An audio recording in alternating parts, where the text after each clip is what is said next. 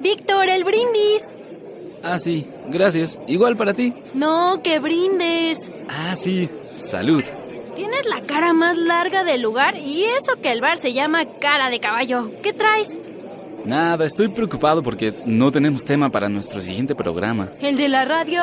Ajá. Pero se hablan de cualquier cosa. Ah, bueno, se supone que es de ciencia. Ah, sí, ya las he escuchado hablar de música, de perros, de bibliotecas, de amor, de zombies. Tratamos de encontrar un enfoque científico en todos esos temas. Entonces, ¿por qué no eliges una cosa al azar y le encuentras el lado científico y ya estás? Pues porque...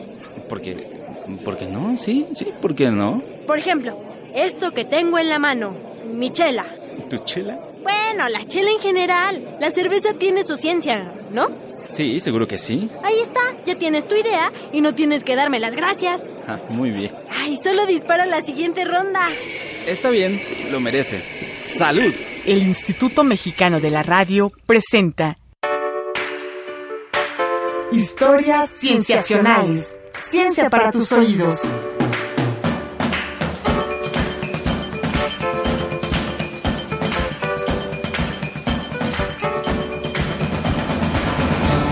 Bienvenidos a Historias Cienciacionales. Bienvenido, sí. Mi nombre es Víctor Hernández Y el mío, Caro Valle. y hoy vamos a hablar de la ciencia de la cerveza ¡Yujú! y de otros temas relacionados. Fíjate, casi nunca he escuchado su programa. Bueno, la verdad nunca, pero este tema me interesa mucho. Sí, lo dejaste muy claro anoche cuando insististe en que te dejara estar en la cabina hoy. Es más, incluso puede que sea el episodio más interesante que hayan hecho hasta ahora. Caro, no está hecho todavía. A eso venimos a grabar. Ay, ¿sí va a haber cerveza? Va a haber cerveza y ciencia. Bueno, con una puedo soportar la otra. Mira, traje algunas cosas. Abajo hay vasos. Ah, muchas gracias. Bien, ayer me sugeriste que le buscara el lado científico a la cerveza. Lo recuerdo, no me tomé tanta. Resulta que por supuesto que lo tiene. Hey, yo cuando me equivoco. Ayer te quisiste meter al baño de hombres. Ah, pero ¿fue un error, Víctor? ¿Fue un error? Mm, No quiero hablar de eso. De lo que quiero hablar es de qué cosas ha contribuido la ciencia a esa cerveza que te estás a punto de tomar. Si me lo explicas bien, eso le dará puntos a la ciencia y te podrías ganar un trago. ¿Por qué no te cuento la historia desde el principio? Ah, una historia, venga. Vamos a ver, comencemos con la pregunta primordial. ¿Qué es la cerveza? ¿Una bebida? ¿Y qué es una bebida? Mmm, creo que deberíamos estar teniendo esta charla en una cantina. Se está poniendo muy filosófica, ¿no? Oye, haberlo dicho antes, cierra los ojos. Mmm, ¿desde cuándo los tengo cerrados?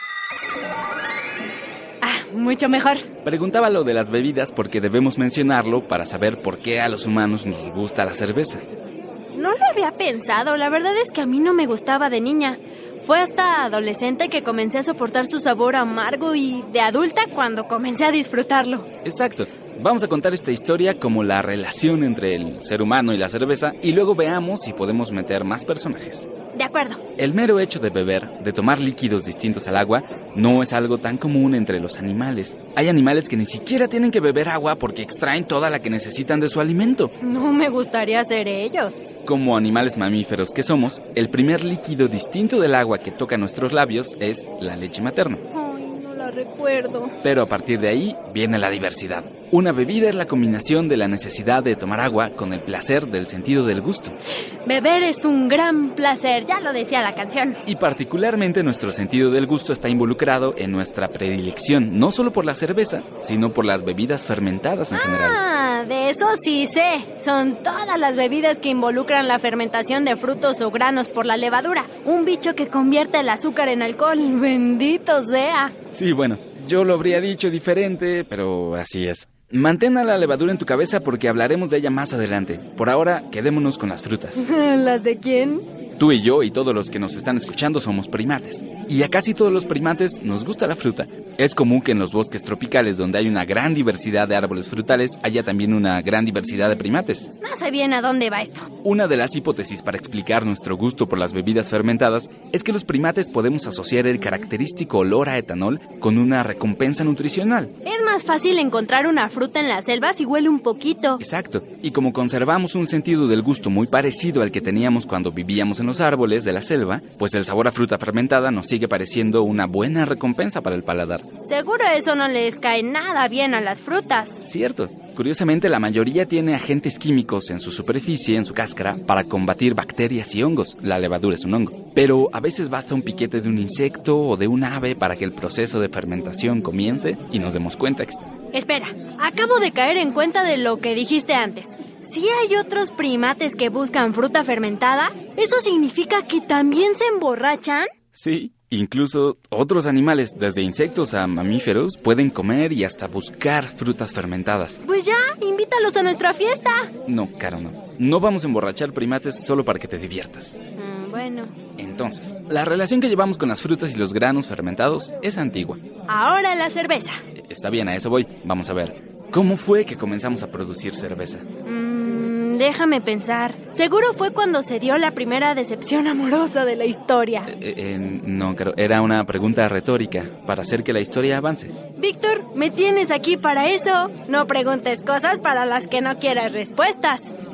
Bueno, eh, por favor, adelante. ¿Cómo fue que comenzamos a producir cerveza? Qué buena pregunta. Y es interesante. La cebada fue una de las primeras plantas que se cultivaron. O sea que la gente inventó la agricultura para beber alcohol. Eso lo cambia todo. No, no, no, no. Yo no daría una hipótesis tan aventurada. La cebada también se puede usar para preparar alimentos. Y otro de los primeros cultivos fue el trigo. Entonces, a algunos investigadores les gusta tu idea, esa idea, pero por ahora no podemos saberlo a ciencia cierta. ¿Y qué sí podemos saber? Podemos saber que la primera receta para preparar cerveza, o algo muy similar, tiene unos 4.000 años de antigüedad más o menos. Proviene de los sumerios en la antigua Mesopotamia. Podemos saber que la primera receta para preparar cerveza o algo muy similar tiene unos 4.000 años de antigüedad más o menos. Proviene de los sumerios en la antigua Mesopotamia. Era la receta para una bebida fermentada especial usada en sacrificios en honor a la diosa Ninkasi, la madre de la creación y la fertilidad. ¿Sacrificios? ¿Y yo que pensaba que la cerveza era una bebida nomás para cotorrear? Ninkasi se convirtió en la diosa de la cerveza. Su trabajo en el mundo de arriba era elaborar la cerveza de los dioses y por esa razón los maestros cerveceros de la antigua Mesopotamia tenían privilegios divinos. ¡Ay, qué tiempos aquellos! Ninkasi aquí en nuestro mundo era la diosa de la cosecha de la cebada, la elaboración de la cerveza, la borrachera, la seducción, el arte pasional, el amor carnal y el arte de la guerra. Excepto por la guerra, suena mi tipo de diosa. ¿Dónde, dónde me bautizo en su fe? Los sumerios también inventaron el primer sistema de escritura conocido, ¿Y ya escribían la palabra cerveza? Sí. En muchas de las tablas que se han conservado, la palabra cerveza está mencionada como parte de sus intercambios comerciales. Seguro se hicieron ricos. Y gracias a esos registros también sabemos que usaban la mitad de sus cultivos para saciar su sed. Sucede fiesta. Sí, por decirlo de algún modo. Todo esto está narrado en el libro La historia de la cerveza y su elaboración del 2003, escrito por Ian Horney. Entonces, mm, ¿se puede decir que la primera civilización se creó para beber cerveza? No sé de dónde sacas tus exageraciones, Caro, pero no. Más bien esto muestra que la cerveza ya estaba presente desde la primera civilización conocida. Ay, es una redacción diferente y ya. Y eso también significa que la levadura también nos ha acompañado por mucho tiempo. Como que siento que me vas a contar otra Y historia. tienes razón. Pero antes vamos a otro lado, ¿no? El ambiente ya se está empezando a poner pesado. Uy, por Ninkasi. Vámonos. Decía que la levadura... Víctor, debo decirte algo. Toda esta historia de la cerveza me hace pensar si acaso la humanidad no está definida por ser briaga, y eso no me hace tan feliz. Ya hablamos de que llevas las cosas al extremo, pero si quieres, claro, puedo contarte algunos beneficios que la ciencia le ha descubierto a la cerveza. ¿Va? ¿Sí? ¿Los quiero escuchar? Bien, pues en los últimos años los científicos han encontrado varios beneficios al consumo moderado de cerveza. Va, ya saqué pluma y papel. Venga. El consumo moderado de cerveza, por ejemplo, aunque sea en un periodo corto de tiempo, puede reducir hasta en un 60% el riesgo de enfermedades cardiovasculares en pacientes con enfermedad coronaria. No es mi caso, pero por si acaso seguiré la recomendación. Eh, un consumo de 10 gramos de alcohol a la semana también puede disminuir entre 40 y 60% la incidencia de diabetes tipo 2 y en un 60% la probabilidad de un ataque al corazón. Yo tengo corazón, ahora sí es mi caso. El lúpulo de la cerveza contiene sustancias anticancerígenas. La humolona es una sustancia que puede evitar el surgimiento de tumores y es un gran antioxidante. Además, Puede prevenir la osteoporosis e inhibir determinadas células con leucemia. Este trago va contra el cáncer. Al incrementar la secreción de ácidos gástricos y acelerar el vaciado gástrico, un consumo moderado de cerveza puede disminuir en un 17% el riesgo de infección por Helicobacter pylori, la bacteria culpable de la gastritis crónica y que también puede llevar a cáncer de estómago. Suena muy bien, demasiado bien. ¿Hay algún truco? Bueno, eh, ya sabemos lo que pasa cuando se abusa de su consumo, no es nada recomendable. Cierto. Nada. Sí, ya, bien. Pues gracias, Víctor. Estoy más calmada ahora. Ya me puedes contar lo que quieras sobre lo que quieras. Muy tarde. Ahora va a tener que ser cuando volvamos del corte. Ok, mientras vete por otra ronda, ¿no? Vamos a un corte y regresamos. Tú escuchas historias cienciacionales. Ciencia para tus oídos. Ciencia para tus oídos.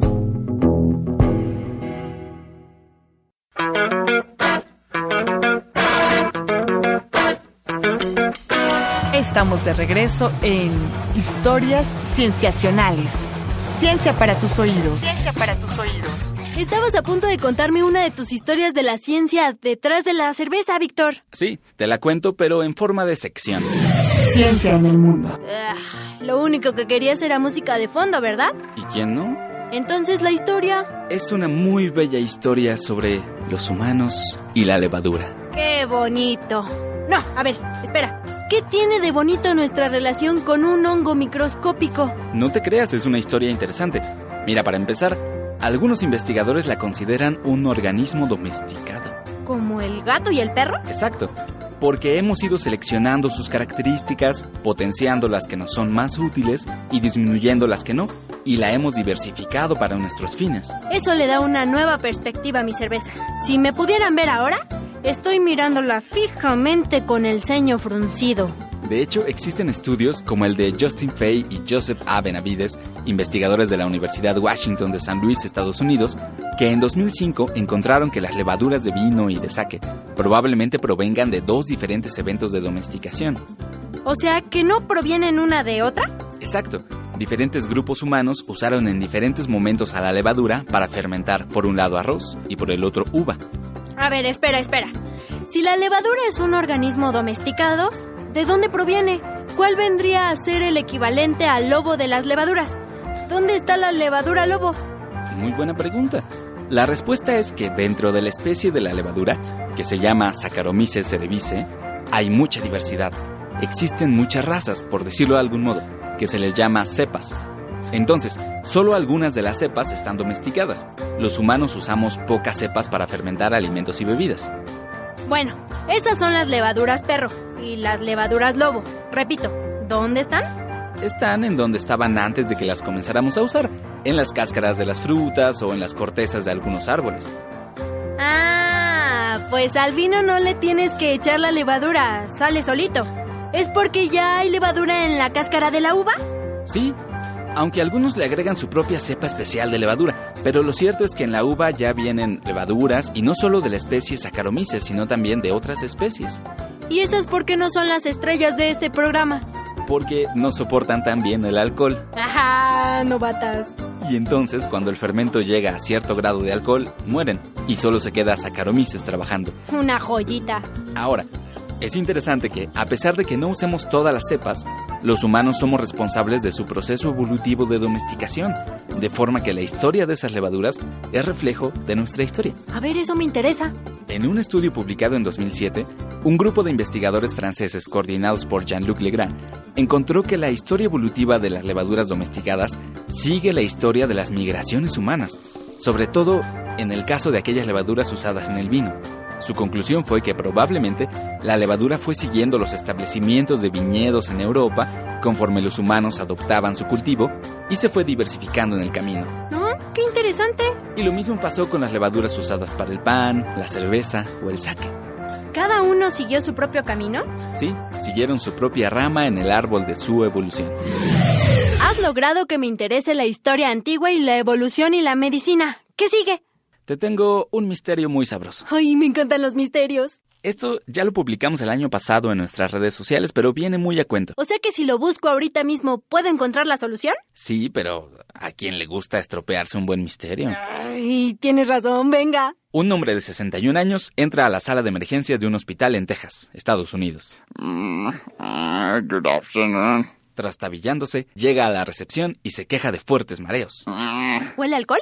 Sí, las enfermeras de turno, acostumbradas a este tipo de casos, se apresuran a realizarle una prueba de alcoholemia. Blow here, please. Ay, seguro estaba hasta las manitas. La prueba arroja la cifra de 0.37% de alcohol en la sangre, los mismos niveles promedio de una persona de 70 kilogramos que ha ingerido 13 cervezas en menos de una hora. ¡Uy, campeón! Por protocolo, las enfermeras le preguntan si ha ingerido alguna bebida alcohólica. Have you been drinking, sir? Sir, are you drunk? ¿Y cuál es el misterio de esta historia? Hoy no he ingerido una sola gota de alcohol, dice el hombre. I eh, haven't drink anything, ma'am. Ay, al menos hubiera inventado una buena excusa. Eso dijeron las enfermeras también, pero lo cierto es que ese hombre se emborrachaba de pronto, a cualquier hora y en cualquier lugar. ¿Con emborracharse te refieres a que empezaba a beber? No, no, simplemente de pronto ya estaba borracho. Su esposa, consternada, Oh, God, not again. incluso había comprado un alcoholímetro y agendado citas con varios médicos, pero estos no le encontraban nada y simplemente pensaban que se escondía para beber. Here you are. Get out of my closet. Ay, qué drama. El caso llegó a los oídos del gastroenterólogo Justin McCarthy y de la investigadora Barbara Cordell, que, interesados, aceptaron descifrar el problema que aquejaba al paciente sexagenario. Suponiendo que dijera la verdad, habría que buscar el alcohol en su casa. Eso hicieron los investigadores y no encontraron nada. Entonces hay que vigilarlo de cerca para ver cuándo es que bebe. McCarthy y Cordell lo aislaron por 24 horas, monitorearon los niveles de alcohol en su sangre y se les ocurrió algo. La comida que le dieron mientras tanto era rica en carbohidratos. Azúcares, ¿no? ¡Ay! Ya sé qué pasó. A ver, ¿qué era? Los doctores vieron cómo sus niveles de alcohol en sangre subían sin que bebiera nada, ¿no? Sí, sí, muy bien. Era la levadura Saccharomyces, estaba en su panza. Bien. Los investigadores encontraron que la levadura había colonizado el tracto intestinal del señor y convertía los azúcares de sus alimentos en alcohol. ¡Ay! Su tracto intestinal era su propia cervecería móvil. Sí, de hecho, ese síndrome se llama síndrome de la autocervecería. ¿Y cómo ocurre? No se sabe bien. Se han dado tan pocos casos que no se ha encontrado la causa. Pero a este hombre le bastó un tratamiento con fungicidas y una dieta baja en carbohidratos para recuperarse. ¿Sabes qué? Ese es un poder para el que no sé si estoy lista. ¿Te gustó el misterio? Sí, ahora qué más. Bueno, antes de irnos, ¿qué te parecería destruir un mito? Ah, ya, tú, mala copa. Esto nos interesa a todos. Es sobre la llamada panza chelera. Ay, sí me interesa. Música de destrucción de mitos, por favor. Gracias. En 2011, un estudio realizado por científicos de la Universidad de Barcelona y el Instituto de Salud Carlos III arrojó como resultado que beber cerveza con moderación no provoca el aumento de la masa corporal ni la acumulación de grasa en cintura, es decir, no provoca la panza chelera. El estudio, dirigido por Ana Veces Alcobendas, se realizó con un grupo de voluntarios compuesto por 1.254 hombres y mujeres de arriba de 57 años de edad durante un proceso experimental que duró 10 semanas. En este experimento, los voluntarios mantuvieron sus hábitos de vida y alimentación, excepto en las bebidas que tomaban. Primero, durante una semana se abstuvieron de ingerir cualquier bebida alcohólica. Luego, durante las siguientes cuatro semanas, dependiendo al grupo experimental al que pertenecían, bebieron cerveza tradicional o sin alcohol en cantidades correspondientes a un consumo moderado, dos latas para hombres y una para mujeres. Los investigadores analizaron la variación en el peso, el índice de masa grasa y masa corporal. También analizaron la dieta y la actividad física realizada y midieron los pliegues cutáneos y las circunferencias corporales de los voluntarios. Así, las mediciones antropométricas determinaron que el consumo moderado de cerveza, tanto de cerveza tradicional como sin alcohol, no modifica la circunferencia del brazo, cadera o cintura. ¿Qué te parece? ¿Eso significa que esta panza chelera ya no se la puedo endilgar a Saccharomyces? Ay, sí ni tienes, Caro. Según este estudio, no, nadie se la puede endilgar a Saccharomyces. Pero... Puede ser tal vez al pan, que también es producto de la levadura. Sí, perfecto. El pan tiene la culpa.